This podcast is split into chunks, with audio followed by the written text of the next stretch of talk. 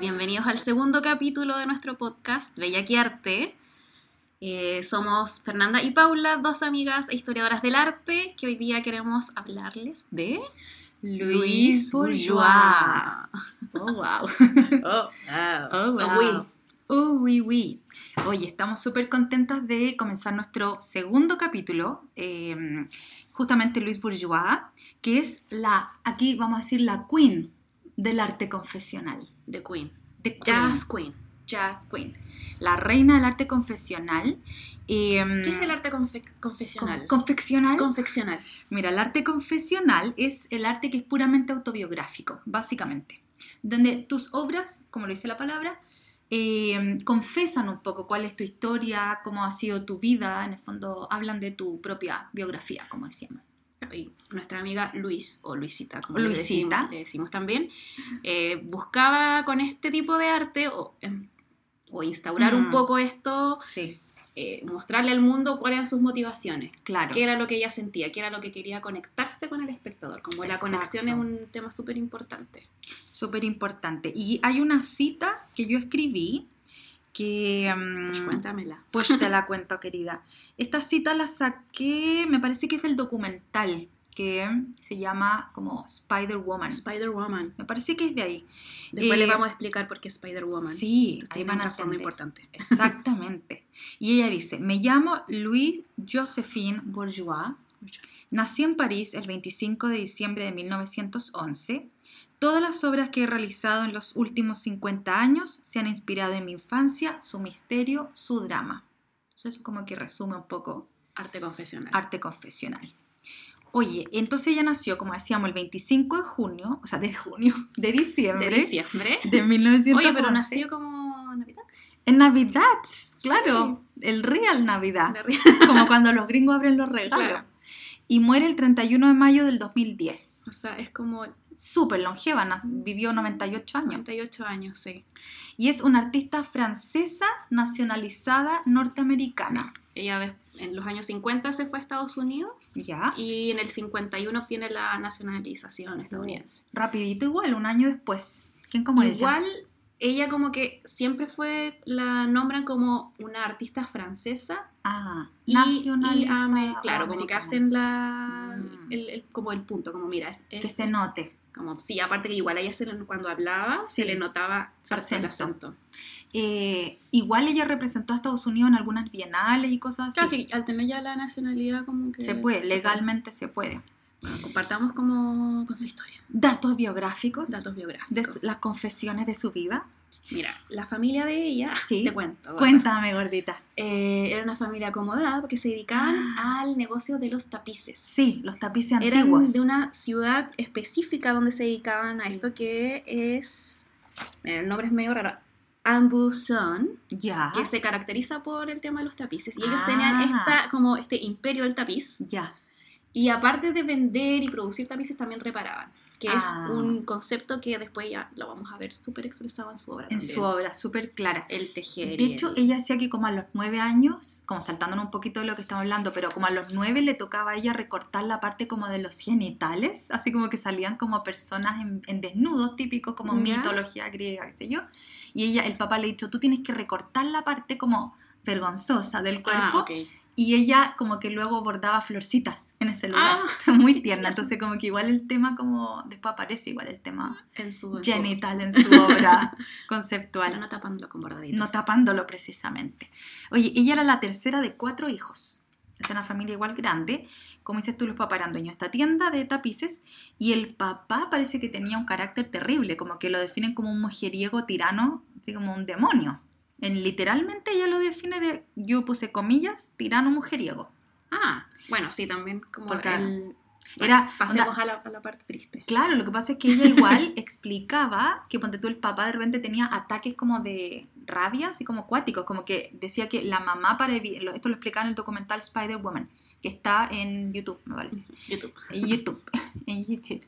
Eh, explicaba que ponte tú la mamá para evitar que le pegara a algún hijo que como que porque le da una rabia tú, cualquier cosa entonces para evitar que le fuera que se fuera a descargar con los hijos la mamá le ponía platos así como en el camino para que los rompiera y el papá ta ta los rompía en el camino ¿cachai? así como Sí, Rígido, o sea, igual, Rageaholic. Claro, la, la figura del papá era como violencia Sí, y la figura de la mamá de ella siempre fue como un, esta como, mm, este manto protector, ¿cachai? claro. Que, ve- que tenía en su vida. Entonces, Claro. esto de los platos igual obviamente hace sentido Le hace sentido. porque que la mamá protegía a los hijos. persiguiendo al tipo. Y mujeriego porque ponte tú contaba que, bueno, ella tenía una profesora de inglés, jovencita, que era como además su niñera. Ah, como slash niñera. antes de que ¿Mm? hablemos de el affair, ¿Ya? hay que contar por qué tiene el affair, porque la mamá se le da A la ver, parte entretenida. cuénteme el cosito. Cuéntame.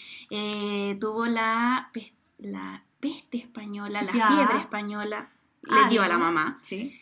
Y le dio, claro, grave, o sea, sobrevivió, pero Mm. siempre quedó como con esta salud como Débil. a maltraer, como que acostada, como que no podía tener una vida ya normal. Carita pálida, como papelito. Sí, como Beth de Mujercitas, Bed de mujercita. Ahí Como- justamente en eso estaba pensando. visualmente. Exacto. Y claro, ahí este mal padre, mal hombre, Mal hombre. diabólico, decide contratar, contratar a esta niñera y bueno, Ah. te dejo a ti con el... Mira, me dejas ahí con la papita. Bueno. vaina caliente. Y la niña, bueno, aparece también en el documental una foto de ella que se veía muy jovencita, así como el pelo Sí, rubiecito, también. como cortito, Sí, también como abrigadita, como hasta hasta arriba. Era como muy el corte de los años De 20, los años pero muy 20. joven. Muy joven, y el papá ya era, no sé, pues 45, 50, un tata. Y la cosa es que le fue infiel a la esposa con esta niña por hartos años. Más de 10 años, como Más de 10 años. colmo. Y aparte vivía en la casa de ellos, igual fue muy heavy. Y bueno, después Luis, de, Luis Bourgeois también trabaja mucho el concepto como de pieza, como con, hay como un tema heavy igual porque al parecer ella los vio como estando juntos, ¿cachai? en Sí, el acto y aparte mismo. como que el, el tema de esta relación que tenía el papá, Ajá. ella se sintió muy abandonada. Sí, y y, como- traicionada, dice, por los dos. Claro, y abandonada y a cargo de una madre enferma. Entonces Claro. como que el peso que tiene Mm, es heavy claro. y como que le va a costar millones de años como tratar de trabajar esto. Y Sí. claro, el arte es como una de esas vías de escape que tiene. Sí, es interesante igual eso. Yo me acuerdo que tenía un profesor de dibujo en Frutillar, que era un artista que bien conocía. Y él hablaba mucho de Luis, Luis Bourgeois, le decía Luis de Bourgeois, porque también se conoce así. Y hablaba mucho de que todos deberíamos algún momento hacer uso como de nuestra propia historia y trabajarlo de alguna manera, porque todos tenemos alguna tranca, algo que a lo mejor podemos trabajar como a través como casi de arte terapia, pero haciéndolo tú mismo, ¿cachai? Sí, Como igual, buscar en tu inconsciente, usar colores, rayar, como ver qué sale, ¿cachai? Sí, yo creo como, o sea, se ve, por Mm. ejemplo, en los dibujos de los niños, cuando Sí. empiezan recién como a relacionarse como con este medio de expresión, uno ve demasiado como lo que eh, viven ellos en su casa, Sí, o no sé, como... claro, las manos si las hacen grandes los papás Sí, porque hay miles de detalles que uno, no sé, como profe, como Mm. que puede ver en el dibujo de un niño. Ah, porque hay que mencionar que la Fernanda y yo somos profesoras de Hemos hecho arte. clases con niños. Hacemos docencia.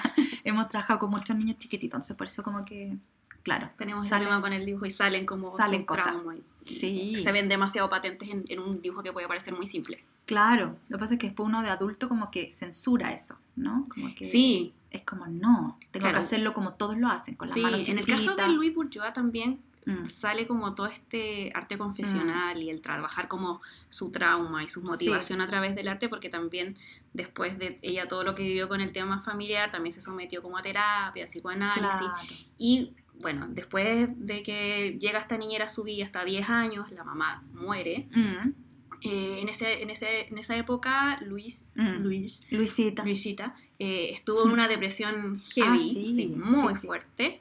De hecho, como fue uno de los primeros Mm. intentos de suicidio que tuvo en su vida. Ah, Eh, Chan, chan. Una, por la depresión de la muerte de la mamá y porque aparte el Ah, papá como que quería casarla con uno de sus amigos. Entonces era como que Ay, demasiada presión. demasiada presión y el papá como que la rescata porque se iba a tirar como un río. Sí, verdad, eso también sale en el documental. Entonces fue como muy trágica como el inicio de su vida. Y ahí ella eh, pensaba justo entrar a la Sorbonne, a estudiar matemática, Sí, y hace este cambio como de, de la depresión pero hacia el igual, pero igual estudió. Sí, De pero hecho, se hace el graduó. cambio esto como de matemáticas, de ser como... Es que es cuando, claro, cuando junta todo en el fondo, como Sí. tengo que trabajar este tema porque estoy como traumada y además el arte era algo que a ella le interesaba Sí. y lo tenía desde chica. Sobre todo, más que el arte, es como las manos, el trabajo con las manos. Sí, de hecho a los 12 años también, aparte de esto como de la censuración de los genitales, también se dedicó a hacer como no sé, yo me imaginaba que el papá la mandaba a hacer los bocetos de los tapices como Ah. para vender, como mira, este, es- este es el tapiz que tengo, como que ella la encargada de hacer como ese El dibujito. ya, sí. ya, claro, viste, ahí se nota que tenía ya Tenía un como talento. talentillo. Como decía la Fer, entonces el, el 1930 ella entró a la Sorbona y estudió matemática y geometría y el 35 se gradúa y ahí paralelo se inscribe a la escuela de arte. Claro, hace como este, de ser matemática Sí. a ser artista visual, Sí, que yo- Siempre traté de relacionar como dónde está la matemática y la geometría en su trabajo, pero la verdad es que como que no lo veo muy evidente. A lo mejor es su proceso es más cuadrado, por así decirlo, más matemático. Sí, yo creo que a la forma, al momento Mm. como de la creación de su Mm. obra es un poco más como la estructura, Mm. o sea, la estructura de una cabeza matemática, de eso estamos hablando. Claro, Porque, claro, uno que es como del- de, la otra área, del área artística, artística como que tenéis otro proceso de creación. claro. Pero claro, ¿Cachai? como fi- figurativamente o, A lo mejor ella o más visualmente, metódica. claro, no se nota como, oh, ella, ella estudió geometría. Claro. Quizás en la construcción de alguna de las obras como de las, de las ara- arañas. Claro. arañas, ah, Sí, porque igual quizá- tenían harto... Sí, puede que ahí se note, pero no es como una cosa que diga como, obvio que ella estudió Porque hay, matemáticas. hay no. gente a la que se le nota, ponte tu arquitectos, no sé, mata, otros, tú, tú ves la arquitectura en su, tú sabes que estudiaron arquitectura pues se les nota, pero el trabajo de ella, como dices tú, no es algo muy evidente. ¿Qué más? En el 38 conoce al, al marido, que, Que es un colega. que es un coleguilla, Como que es un había, historiador. había visto como que un artista se casara con un historiador Del arte. porque como, siempre eh, se odian. Nosotros cuando estudiamos eh, también era como el mundo del arte y los de historiadores del arte que éramos los críticos, los teóricos, entonces Sí. era como, no, ¿cachai? Sí, Como que- como, bien por este historiador Bien arte por que lo esta historia consiguió. de amor que se llamaba Robert Goldwater, como agua dorada, a lo mejor estaba. oh, wow, Oh, wow. Oh, wow. Y, eh, y, y ahí emigran juntos a Estados Unidos, ¿cierto? Se van a Nueva York y siguió estudiando arte allá. Sí, estuve Ahí como ella dijo, yo-.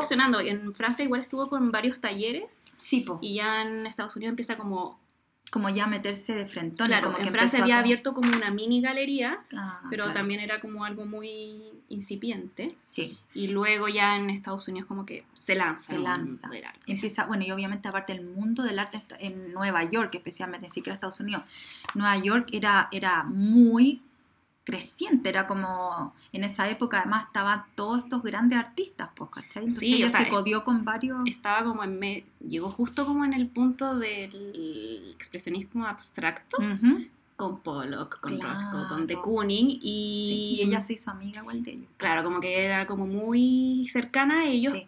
Pero la diferencia es que como que claro, Mm. ellos estaban muy como en esta onda como el color, el Ah. gesto, la pintura y ya era como algo mucho más de vivencia, de la emoción. Justamente. Y de hecho ella se hizo ayudante de Fernand, Fernand Ledger, se Ledger, llama este artista que es bien famosillo, Ledger. como Heath Ledger, pero Fernand, y no tan guapo. Es como mi hijo con Heath Ledger. Ah. Fernand. ya, y fue ayudante de él y él era pintor. Y él le dijo, tú no eres pintora, tú eres escultora. Ya que eso es como muy el, el- tu, tu maestro en el fondo casi siempre te vaticina como cuál, es ¿Cuál el es? camino que debes tomar. Y ella, claro, ahí se dio cuenta que en realidad lo suyo era justamente por lo confesional, era mucho como con las manos también. Ella trabaja mucho el volumen, la escultura, porque también viene un mundo tapiz donde tú bordas y todo es con las manos. Y de hecho en el, en el documental Spider-Woman la muestra cuando está viejita, que después vamos a hablar de qué pasa ahí, pero cuando la, la enfocan, las manos siempre las estamos viendo, los dedos, las manos de un lado para otro. Y eso ahí hablaba en el documental, como si tú te fijas las manos de ella todo el rato las estamos viendo es por algo, es porque ella viene de un mundo como ligada Sí. al arte con las manos, ¿cachai? Y claro, como usaba el arte como su vía de expresión, como que Claro. claramente está súper conectada como su cabeza con sus Mm, manos. Exactamente. Como es parte como de, no sé, Mm. como parte de calmar la cabeza cuando empezáis como a trabajar. Y bueno, si no tiene como algo que esculpir en el momento, como que claramente el movimiento como que queda ahí permanente. Permanente, exactamente. Ellos, fíjate, como dato así como familiar, ellos adoptaron un niño primero Ah, y sí. después tuvieron dos hijos más. Sí. Los tres varoncitos. Me gusta eso que adopten. Ah, Sí, a mí igual, igual, igual era una época como complicada, igual estábamos Sí. como en plena Segunda Guerra Mundial. Sí, lo encontré súper bacán. Y ahora vamos a empezar a hablar de la primera obra que queríamos mostrar, Para que Sí. vayan al Instagram, Para que que vayan al encontrar Instagram. ahí todas las obras de las que nosotros Explica- hablamos. Explicamos de nuevo verla. que cada vez que vamos a empezar un capítulo vamos a subir, ¿no es cierto?, un feed al Instagram en que va a aparecer el afiche, en este caso Luis de Bourgeois, y si ustedes siguen avanzando las fotos de ese mismo Deslizando a post, claro, van a encontrar las imágenes en orden correlativo de las que vamos a hablar acá en el podcast. Entonces vamos a partir con la primera que se llama Sleeping Figure y ustedes van a ver como una serie de esculturas en una sala blanca. ¿Ya? Esta obra, eh, bueno, ha sido realizada en distintos formatos, en distintos momentos, pero más o menos entre los años 1940 y 1950. Es la época en que se, en que se desarrollaron en Nueva York. Son principalmente hechas en bronce. Hay también versiones en madera, que justo en la foto hay una de madera. Eh, y son obras que si ustedes se fijan tienen como una forma que es como podría decirse fálica, pero está más relacionada, dicen, con los edificios de Nueva York. Que en el fondo cuando ella llegó a vivir a Nueva York, que es que en esta época, eh, como que queda muy impresionada con estos rascacielos. Pensemos que ella venía de una ciudad y en general París también no es de rascacielos Claro, tiene como una construcción súper distinta. súper distinta y respetan como cierta altura de edificio. Entonces, en Nueva York como que eso le impresionó. Entonces, dicen que se inspiró muchísimo en eso para estas esculturas. Y también tiene como este rasgo como de los tótems, Claro, como, como de eh, la figura vertical, como lo fálico también. lo un poco. conectado como con, lo, con la emoción, con el- la vivencia, el trauma. Sí, Y como también el tótem es como usado Mm. como, eh, como de protección claro, y también como un poco de veneración. sí. Entonces como que al final como Sí, que empieza a conectar toda su obra desde un inicio con este como Mm. arte confesional. Sí, sí, está ahí como la semilla confesional. Oye, dice que conoció a Joan Miró en París antes en 1938 y luego se hicieron amigos cuando ya estaba ahora en Nueva York. Sí, porque por ejemplo eh, Miró y Le Corbusier Ujú. eh, emigraron a Nueva York por el tema de la Segunda Guerra Mundial claro. y ahí como que se juntan todos y tiene como este grupo de amigos que igual era como Los, los como los expatriados. Sí, y aparte como, y también los chiquillos populares del expresionismo abstracto, como Sí. que igual como, hola, sí, voy a salir con Pollock hoy día, como, Claro. y con Miró, y Voy a cenar con Rodko. pero también si te fijas como que a mí lo que me llamó la atención es que todos sus como amigos o Mm. todo su entorno era como muy el color, Sí, la expresión a través del color, mm, y el, y el trabajo de ella. y el de ella era como mucho más como el... mm, Claro, era como, Como la Paula hizo un gesto hizo un como de espiritual. La Fer lo, lo lee, que es lo más tierno, porque Como- nadie lo entendería, pero ella lo entiende. y el- y la textura que utiliza en, Mm. las obras como que es mucho más como, claro, emotivo, pero a través de otros elementos que nadie manejaba en esa época. Claro. Entonces como que el haber empezado como su propia tendencia o alejarse Mm. de lo que estaba como de vanguardia o como popular, Sí. encuentro que es mucho más rescatable, Sí. sin mencionar que aparte era mujer. Sí. Que no es Como menor. que haciendo todo diferente y aparte como el tema como de eh, el tema género siempre va Mm. como a estar muy presente como en su obra Sí, muy presente. Eh, ella, fíjate que al igual que la, mm, la Georgia O'Keeffe, que hablamos en el Instagram Live la última vez, ella no se consideraba, dicen, feminista o su trabajo, porque si te fijas, como que tienen en común que son dos artistas que trataron de, y que lo lograron, pero tener éxito en Nueva York, dos Sí. mujeres, más o menos similares épocas, o sea, bueno, igual separadas por unos 30 años, pero igual. Pero-. Pero en el fondo son dos personas que querían ser consideradas artistas, primero antes que la mujer artista. ¿Cachai? Entonces, Claro, en ese sentido se separaban como conceptualmente el feminismo, a pesar de que su trabajo era súper feminista y a lo mejor claro, porque su es una también. obra hecha de una- por una mujer, entonces claramente va a tener como una condición Claro. feminista, pero quizás no era evidente o no era como políticamente eh, Y- integrada como en algún grupo. Claro, y ellas no querían tampoco que se considerara así porque lo primero era ser considerada una artista de valor en, Nueva York, ¿cachai? Como Polo, como Rothko, como todos, una Claro. más. O Esa sea, es la, primera... Yo creo que no es que rechazaran el feminismo o algo así que se pueda llegar a entender, sino como que en, en esa época la lucha estaba por ser parte Claro. del circuito artístico. Primero. Primero. Y después venía el resto, porque ella Claro. apoyó muchísimo, en- ya sabemos, vamos a hablar más ratito de eso, que apoyó muchísimo el movimiento feminismo, el LGBT y todo. El GT, el GT, el LGBT, el LGBT y todo. Y tiene ahora como más letras, como sí. Pero, pero en el fondo era, claro, lo que decía la Fer. En el fondo lo más importante era primero ser artista, considerado un artista, y después el resto. ¿Qué otra cosa más? En el Mira. 66 viajó por España y Grecia y vio Gaudí. Ay, mira, yo también tengo que un, ¿Ya? po- un poquito antes hay un hecho como que la marca, ¿Ya? que es la muerte del padre, Ah, sí. y que hay como que no, igual era un poco depresiva Luisita, hay que decirlo. O sea, no es viene- menor la historia que tenía. le viene esta depresión y está sin trabajar desde 1951, o sea, recluida, Y, y no haciendo arte. claro, desde 1951 hasta 1964. Ya estando en Estados Unidos, Sí, para, entonces para como contexto. que ya, como que todo este tiempo ella decide como, Mm, mira, no puedo seguir con esto, tengo que sanar mi trauma y decide empezar su terapia del psicoanálisis. mm, claro. Entonces, aparte de ya todo este tipo, esta como arte confesional que ya venía trayendo, Mm, empieza a trabajar con el psicoanálisis, entonces como que ya el Explota. trauma y la motivación como que se abrió la llave, así como en- Sí, sale como bajo el sol de Toscana, así cuando abre la llave salió todo. Exacto, exacto. Esperamos que hayan visto esta película, que es muy buena. Sí, eh, exactamente. Bueno, en esta época, ya después cuando, en el 54, ¿no es cierto? Cuando sale un poco de esta depre, ¿o fue como, ¿cuándo decías tú? No, en el 64, Ah, ya, porque, ah, claro, en el 54 conoció artistas abstractos que hablábamos. claro, que en el Rosso, 64 Lecoq, volvió como a, a, a trabajar. a trabajar y a exponer. Y ahí empezó a usar materiales como bronce, el mármol, el yeso y trabajaba temas como el miedo, la vulnerabilidad y la pérdida de control, que es lo que hemos hablado todo el rato, ¿cierto? Bueno. Ahora le vamos a hablar de otra obra, Queríamos, claro, mostrar otra obra. o sea, hablarles y ustedes la verán en el... Que es como a partir de la muerte del padre, Sí. de, del psicoanálisis, comienza a trabajar en la destrucción del padre, que fue Claro. el 74, 1974, para que no... Hemos avanzado harto en el tiempo, partimos en 1911 y ahora vamos, ya vamos en los 70. Claro, y es- aquí ya tenía, yo calculé 63 años, o sea, Sí, ya no era una baby, era como, y hacía trabajo fuerte, o sea, visualmente esta Sí. imagen, eh, para que describamos un poquito, es la que tiene como las pelotitas rojas. Claro, es como la en rojo, que es como, tiene esta luz roja que lo hace súper Mm. visceral, que hace como Sí. que pone el sentimiento, la rabia.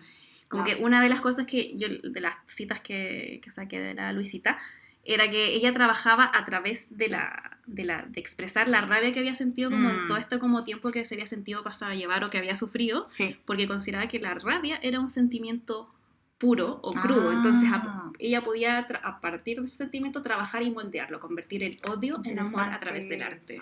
Y su color favorito era el rojo, a lo mejor por eso lo asociaba quizás con Claro, y aparte que hay que decir que estos son como órganos vitales, que es Claro, como la Es una mesa donde está el papá, básicamente, con Claro, sus muerto. órganos. Hay una cabeza, no sé, no sé si se nota mucho, pero a la derecha de la imagen está la cabeza y después las partes del cuerpo están dispuestas sobre este mesón. Es que es un poco como exponer Claro. la figura del padre, que es como al final un humano igual que todos y que no es como esta figura a la que hay que temerle, que es a la que ella siempre le... Claro, y está destruida y también dicen que tiene que ver como con canibalismo, viste que están las partes así como... Como, como claro, porque es, parte como la, la destrucción del padre, los órganos, y también Sí. es como una cena, Ya, claro, como que hay como- mesitas alrededor, un poco Hannibal, sillitas. una cena Hannibal, Una cena Hannibal.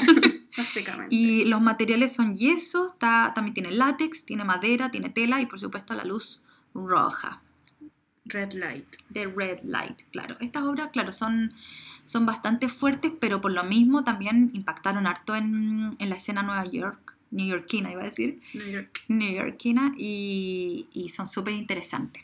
Bueno, y también hay que decir que a partir de esta obra, como que Luis Bourgeois dice Sí. que al fin como que sintió que logró trabajar este trauma que tenía con el papá, porque Sí. mientras realizó esta obra, o sea, la primera vez porque se ha expuesto mu- muchas veces, Sí. eh, como de que hecho, están poniendo en, en Argentina. en ¿verdad? Argentina, en Pro, ahí vi que estaba.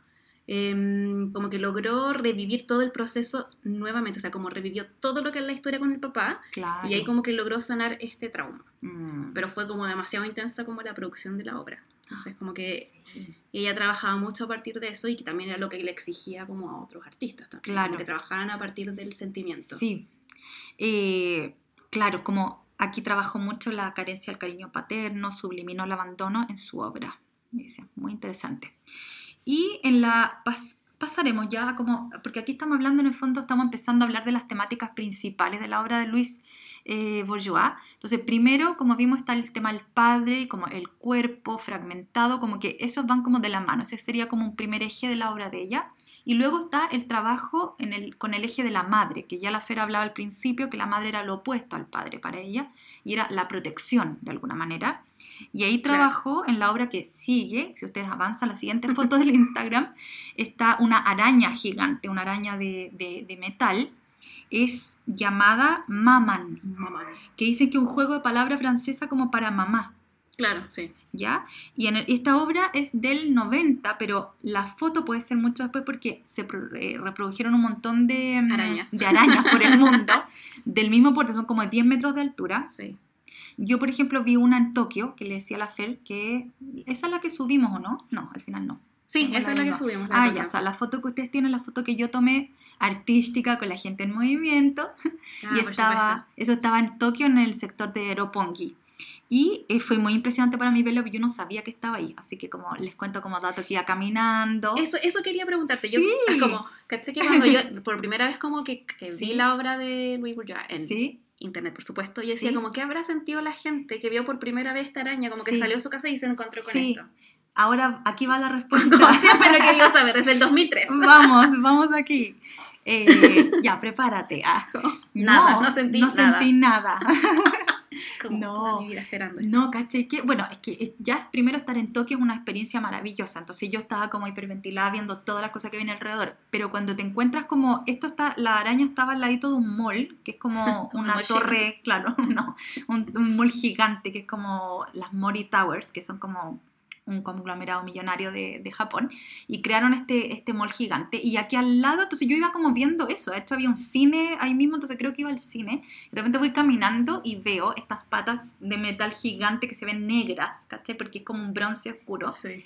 Y, y yo así como, ¡Ah! Luis, Bourgeois", ¿cachai? Fue como, primero como que no lo asocié, era como, ¿qué es esto? ¿Quién nos Porque de abajo se ve una atacando? cosa como, como cuenca. Y de repente la empecé a mirar bien y dije, no, no puedo creer. Y también le tomé un montón de fotos y rayé y la vi en distintas horas del día también porque es maravillosa. Y por tu debajito se ve que tiene como una canastita como de huevos. Y ahí como que también te da la impresión como de maternidad, como que ahí se nota. Como con estos huevitos, como si lo estuviera cuidando. Y son Mm. huevitos de mármol, tengo que decir. Ah, Sí, de hecho esta obra tiene bronce, acero y mármol. Y mide 9 metros 27. 9 metros, sí. Yo como que veía las arañas y decía como, Gigante. Eh, es una de las más grandes del mundo esta escultura. Como que, que sentía, la- una, que sentía la Sí, gente sí. y lo otro como, ¿qué esperaba que sintiera la gente Louis Bourgeois? Como sí. cuando la, la viera, como, ¿qué es, esperaba un poco aterradora. O sea, para ella la imagen de la madre, como decías tú al comienzo, la asocia, claro, con esta cosa Con como de protección. protección. Y la araña es protectora porque tiene estos huevitos, que es cierto, es la madre. Pero cuando uno está ahí, al menos a mí, no sé si soy muy asustadiza, pero a mí me dio como un poco de terror igual. Porque aparte- es una araña gigante, como de metal, y es como que las patas, si te fijas, tienen como unas Sí, no se ven puntas. como protectora las no patas. es amigable, ¿cachai? Y la gente alrededor, no sé, no pescaban mucho. Bueno, los japoneses no son muy expresivos tampoco, Claro. pero en el fondo como que se sentía como que la gente estaba como comiéndose un sándwich debajo sentadito, Ay, como no. caminando, Como que pescaba. me y dé Yo, estaba- yo, era como la única sacándole fotos. Que aparte pasa eso, que no todo el mundo conoce a Louis Bourgeois. No es Sí. tan conocida en el mundo como de la gente que no es como especialista en arte o lo que sea. Entonces como que yo siento que lo veían como, bueno, una escultura más, viste que en, como en la calle Claro, todo o sea- está lleno. Y Tokio está lleno de cosas impresionantes, entonces... No, y que aparte, por ejemplo, nosotros no habíamos tra- trabajado con ningún Mm. otro artista que hiciera como arte público, como de estas dimensiones. claro. Bourgeois es la primera. Sí. Y bueno, qué bueno que tú lo viste en persona como para que me contaras qué, qué sí. como la, vez, la primera vez que alguien se encontraba con Por estas eso nos conocemos, para que yo te contara. Para que me Este es claro. Hoy tengo una cita que dijo eh, Luis. Luisita sobre las arañas. Ya. Y dice, la araña es una reparadora. Ah. Si rompes su telaraña, no se altera. Ah. Teje y la repara. Mm. Entonces, claro, ahí está como toda esta imagen como de la paciencia, el reparar sus traumas, la, La mamá. mamá, es claro, tiene este lado como de depredadora. Claro. pero también como que depreda al otro, pero va con sus huevitos siempre cuidando Claro, son terribles y frágiles. Son terribles y frágiles. Claro, ella decía, porque aparte piensa como en los telares que ellos trabajaban. La mamá era tejedora, la araña es tejedora, como literalmente. La madre dice que eh, su madre era muy inteligente porque ella se hizo un poco como que hizo vista gorda de, la, de las infidelidades del papá, pero ella decía porque era para continuar con la empresa, para... Entonces como que la veía como una persona también muy calculadora. Entonces mm. esas características ella las veía en la araña también. La araña. Entonces como que eso la sociedad interesante. Sí. Igual, por ejemplo, en la obra de Bourgeois y en esta en específico, ¿Sí? como lo que hace mm, es como un poco tratar de compartir las pesadillas, que es como un tema mm. importante que tiene ella, como en esto del arte mm, público, mm. es como conectar sus pesadillas con las pesadillas del espectador que pueda encontrar como en el camino estas arañas, y ahí como tener una conexión como emotiva, una conexión personal con el espectador. Al fin, eso era como definitivamente te produce algo. Su, su tema de lograr conectarte, pero igual es, claro, los otros artistas en general quieren conectarte como a través del color, como, como del, de la, del tema como más práctico y figurativo. Como vis, claro. Como, como de cosas que se pueden tocar. En cambio, ella quería conectar a partir de la emoción como y la emoción como la trauma, experiencia como... el trauma, la pesadilla, lo malo y cómo esto se puede transformar o cómo puedes expresarlo en algo como arte. Claro, definitivamente te produce una impresión, o sea, no te deja, eh, no pasa inadvertido, digamos. Ni siquiera para mí, es que lo que pasa es que los japoneses, ¿verdad? Que yo me asombraba que yo las veces que fui no veía a nadie sacando fotos y nadie como mirándola, ¿me entiendes? Como que era como que estaban ahí nomás, alrededor de ella, como sentados, como, es como una placita antes de entrar al mall, ¿cachai? Pero para mí, a mí sí me produjo al tiro, o sea, no pude dejar de tomarle muchas fotos al tiro no solo porque soy historiadora del arte y porque la pude reconocer, pero además porque en sí es una obra en que tú, tú estás debajo, tú puedes pasar por debajo de las piernas, por todos lados, entonces como que no te deja, no pasa inadvertida, a mí me produjo hartas emociones y sensaciones. Y como que, bueno, al ser tridimensional una escultura, mm. como que siempre hay un punto de vista distinto, que también es como la vida, en el fondo. la vida misma. Siempre tiene un punto de vista distinto.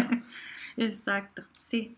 No, es una obra muy, muy, muy interesante de ver. Y está en muchos lugares del mundo. De hecho, encontramos. Sí, la he están afuera el Guggenheim de Bilbao. Estuvo en París, estuvo en, La Habana. Mira, tiene que llegar a Chile nomás ahora. Mira, silencio, pausa para reacción. Sí. Tenemos eh, otra, otra obra. Otra obra que Es una de las celdas. Esta es la número 26 y del año 2003. Aquí ya está como. Eh, ya más pasadita en los, 90, en los 90 años. Oye, espera, y esta, este esta obra, entre paréntesis, tengo que mencionar que me recuerda mucho como a las mandrágoras de Harry Potter. Allá para los amantes de Harry Potter que, estén escuchándonos. De Harry Potter. Shame on Pero yo tengo otra referencia. Shame más pop. on you. Ah, ya, dale. pop a ver. Con el video de Sia. Ah, es que tú eres mucho más Lola, First. Que yo soy juvenil. Me una, conservo, una señora juvenil. Una señora juvenil, por supuesto. Donde está como la, la típica bailarina, chiquita, la niñita está con la melenita y con Shia LeBeouf. Y que tiene como un traje. Sí, tiene y, este y tiene un traje del mismo color y como, como material. Piel, y como que ella mm. está trabajando su, sus traumas. Sí. Y claro, las celdas nacieron a partir de esto, como el mm. trabajo del trauma ver a como los miedos ahí adentro, salir de este como encierro de los traumas. Y también está como el componente del espejo. Ah. Que ella no lo veía como algo malo, lo veía como el tema de aceptarte con todos estos traumas y todas estas pesadillas y todo lo que no era como hacer no era como hacerse la loca y no mirar el espejo precisamente era mírate que es su trabajo confesional y como reconócete también como en tu depresión o en lo que quieras trabajar ¿cachai?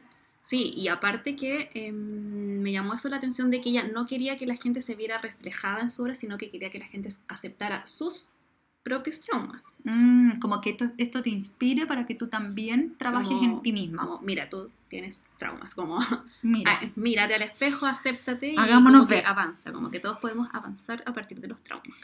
Claro, bueno, eso es lo que me decía justamente el profe de dibujo que mencioné antes, porque también nos invitaba a eso, era como, oye, todos deberíamos hacer eso, como trabajar con nuestro inconsciente o con las cosas que nos acordamos de la infancia, que a lo mejor no fueron tan buenas. Ya sea escribiendo, ya sea dibujando, dibujando, ya sea con plasticina, con lo que sea. Como expresarte. Mm. Y era también lo que ella le transmitía a sus alumnos, porque durante los años 60 fue profesora, Sí. igual que uno, en Sí, escuelas públicas de Brooklyn. O sea, era, estaba Bacán. como ahí en como... Qué cool, igual. Sí. Me encantaría enseñar en escuelas O públicas. sea, qué bacán que Louis Bourgeois te haya hecho clases en o un colegio. mi profe es Luis Bourgeois. Como Chan chan. Y vivo en Brooklyn. Y como que siempre motivaba a sus alumnos, o Mm. después en los años 70, 80 y 90, que tenía estas como... Estas eh, reuniones que, Ajá. que salen A en partir el del documental. 73 más o menos. Sí. Que se llamaban los Sunday, no, Bloody Sundays, como los, los sangrientos domingos. domingos, que era básicamente que era una señora como de 8000 años que se Ella. sentaba a mirar tus obras. Lo que pasa es que, claro, en la casa de ella ella recibía artistas voluntariamente y venían y con ella, su cuadrito bajo el brazo. claro, venían con los dibujos, con lo que sea que hacían, escultura, y, y- y ella era como una especie de pitonisa viejita, imagínate como una pasa, una, una tortuguita, digamos. Claro, como decía Sentada. como, preséntame tu trabajo. Qué, qué intimidante, porque ustedes si ven ese documental que repetimos, no nos ha pagado, pero se llama Spider-Woman, está en YouTube, eh, ahí van a ver justamente que empiezan a mostrar videos, videos que grabaron Sí, de esas reuniones, y era como una mesa chiquitita, ella vestía blanquito y venía así como, casi como flotando, como que la traían de la presa. como un Yoda. Como un Yoda, Un Yoda. exactamente, era el Yoda. Y se sentaba y ahí... Pero lo- no era tan amable como no Yoda. era tan amable, era, por eso se llaman los sangrientos domingos, porque ella de carácter siempre fue tuvo un carácter muy fuerte y era como bastante como violenta. Yo encontré que sacó un poco el carácter del papá igual. Sí, Como igual cuando se como que enojaba dejaba la embarra. el- el- en el documental me llamaba la Mm. atención como que el gallo decía como al, al- al otro como, en verdad tienes que ir, Claro, bajo, como, bajo tu responsabilidad. te aviso que es una viejita como, acuática igual. como lo, decía como la característica de ella es como onda que no tenía filtro que te iba a decir como de eh, Tal cual, de la tal cual y Mm. qué onda si servías o no servías o si tu trabajo lo que le provocaba Claro. si era algo malo como quería decir oye como esto no me provoca nada Claro, lo bueno es que generalmente uno como con ese tipo de opiniones cuando realmente como que puedes mejorar, po, sí o sea como ella que tenía muy buen ojo, además, el era como que esto no sirve, me esto llamó sí, más esto no. la atención fue como que uno que le dice ya como ya muéstrame esta cuestión que traes ¿cachai? Claro, entonces ella como bueno así como tiritando, así como aquí voy. tímida y le dice como y habían otros que le decían que se que no sé como que se juraban un poco le decían como mira mi arte como bla, bla, bla, bla, le decía como él les- los bajaba al tiro como pa A ver, pero no me dijiste nada Claro, hablaste, hablaste, pero no hablas de tu trabajo, hablas de como tu proceso solamente. como qué te así. motiva dime cuál es el sentimiento que te hace crear esto entonces como que ahí los gallos quedaban así como plop así Sí. como ¿cuál, Claro. es mi, cuál es mi motivación como ¿Quién soy? te das cuenta que eres un privilegiado que está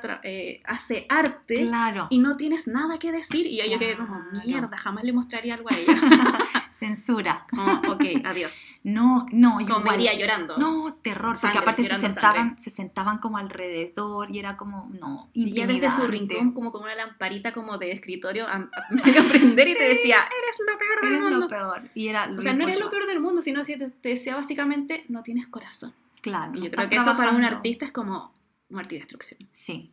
No, heavy, pero me tincan demasiado interesante.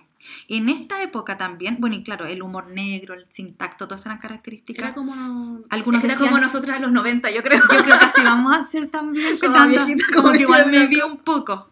No Oye, y decía ahí también trabajar, en el fondo era como una terapia grupal también, porque si lo piensas, como que tenían que pensar en sí mismos, todo el rato cuestionarse, como que salían temas personales, entonces era como una terapia grupal. Y dice que también ella, como el dato freak, comía chocolate, a veces que lo encuentro más dark todavía. sí Que ella como, que, mientras criticaba iba comiendo chocolatitos. Sí, Igual como eso que lo encuentro creo que el como el, el que le dice como al como al entrevistador Ese del era su ayudante, al- tenía un ayudante que era como de miles de años, que fue como, su "Llévale biógrafo. un chocolate como Como con eso la vas a calmar. era como Como, ¿qué le llevo? Y como, llévale un chocolate. un chocolatín Ay, no, a mí también, por si acaso, si alguien me quiere calmar, yo no Con sé un ya, chocolate. creo que ya no me calma tanto el chocolate estoy como pasaste otra etapa. Oye, eh, bueno, en esta época también se empezó a rodear harto de activistas, ¿cachai? Que es lo que Ah, hablábamos un poco. activista. igual Sí. tenía como 90 años yo creo que es como la activista Más longeva longeva. Y se unió, por ejemplo, a un grupo, de hecho, que se llama Fight Censorship Group, como grupo que pelea la censura. Y era como, no. Y ese era un grupo feminista que defendía el uso de imágenes sexuales en el arte, pero en el sentido más liberal. Como, así como eh, siempre han habido mujeres desnudas en el arte, que por- también pongan a hombres y que sea algo como más natural, en el fondo. Es como cuando lo que pasaba con la, el tema de las marchas, cuando las mujeres salían mostrando como las pechugas, ¿cachai? Que Sí. ¿Por qué no las pueden mostrar si es parte de su cuerpo? Porque solamente pueden ser mostradas cuando son como por la industria masculina, como Claro. en una obra de arte, ¿cachai? Claro. Que es un hombre, Porque o en un tiene que ser o en tema. porno. porque tiene que ser tema, Sí. en el fondo. Así que su última época fue súper activa y activista, literalmente. O sea, a los noventa y tantos ya estaba full. Y la última obra que Como les muy queríamos... encuentro. Muy lúcida.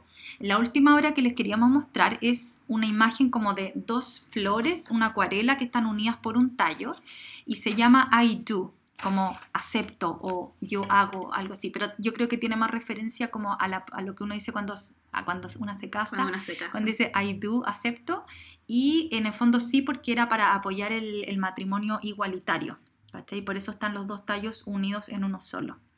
Sí, igual como que al ver esta obra me pasa como que...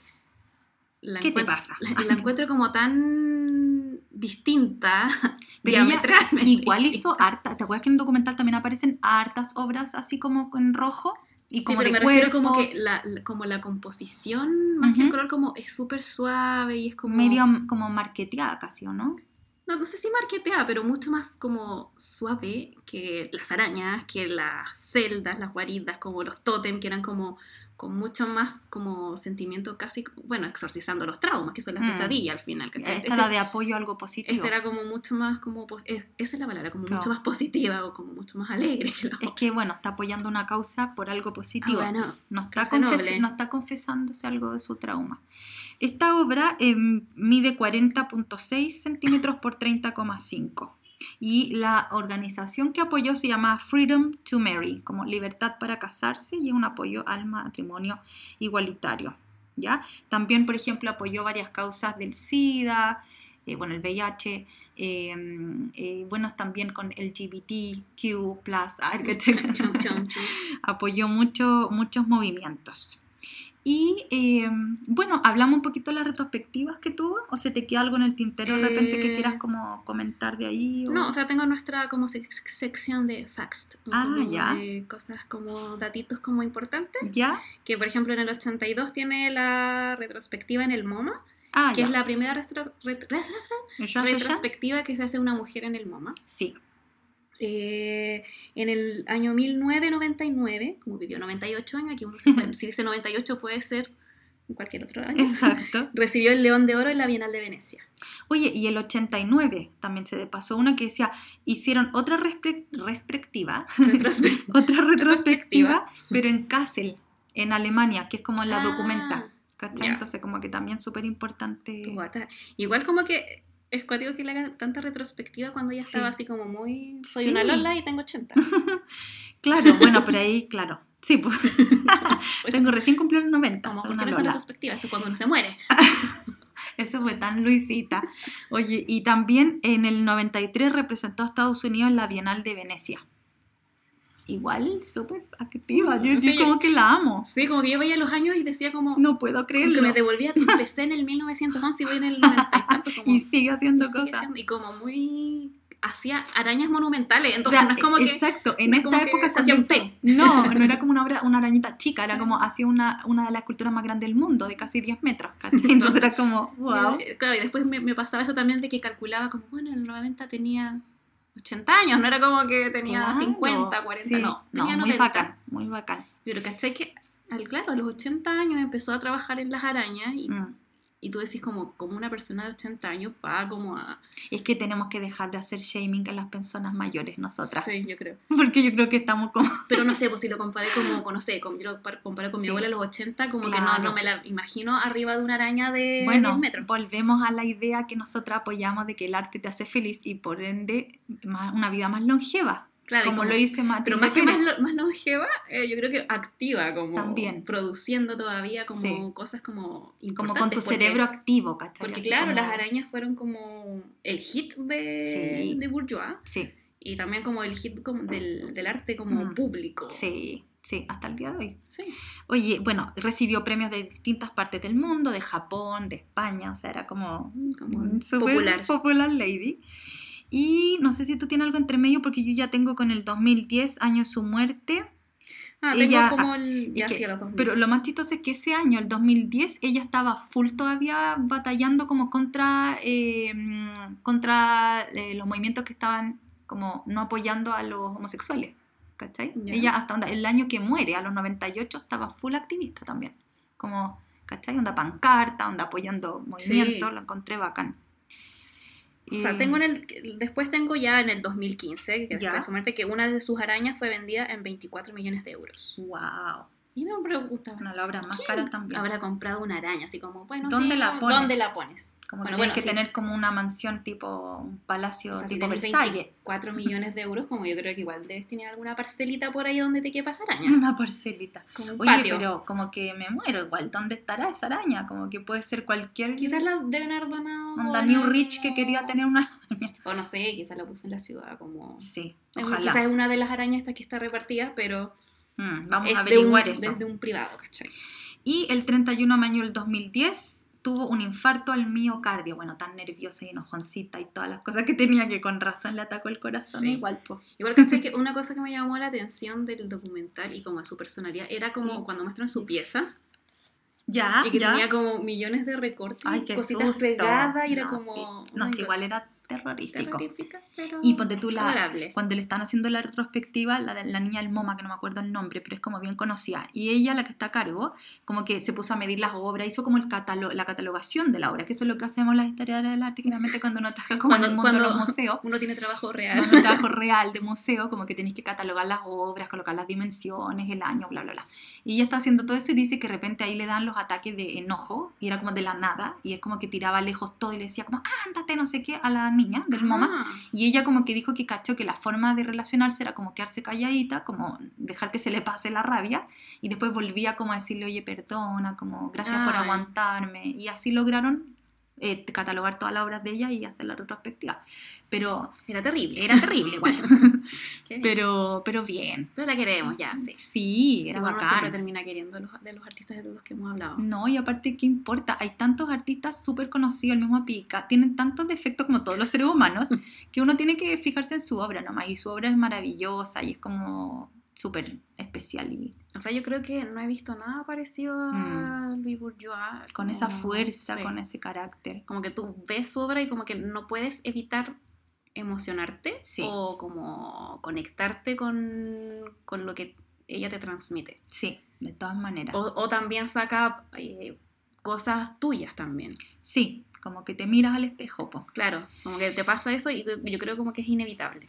Oye, ya estamos casi en los 50 minutos. Ay, Estuvo sí, bueno este podcast. Sí, vamos a tener que despedirnos porque no- sí.